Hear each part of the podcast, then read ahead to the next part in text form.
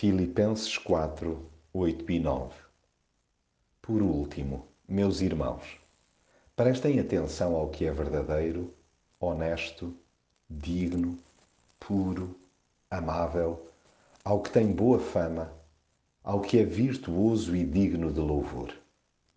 Ponham em prática o que aprenderam de mim, o que me ouviram e viram fazer, e estará convosco o Deus da paz.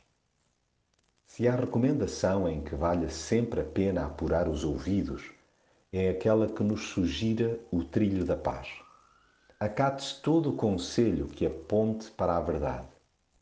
Evite-se o que trazanda a engano e se percebe à distância que não passa de mera ilusão.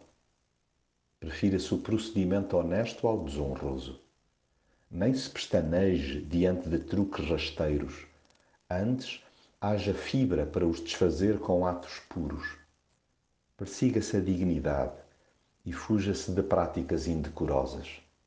Opte-se pelas vias cristalinas em detrimento dos trajetos enviesados. É impossível chegar ao topo da escadaria da santidade pisando de graus obscenos. Já a amabilidade, sem cartas na manga, não só é desejável, como também altamente recomendável.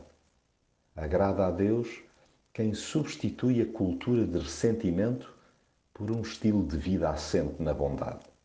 Sim, exercite-se a mente em tudo o que seja de boa fama, virtuoso e digno de louvor. Ponha-se em prática o que já se sabe de gingeira, e a paz de Deus será experimentada.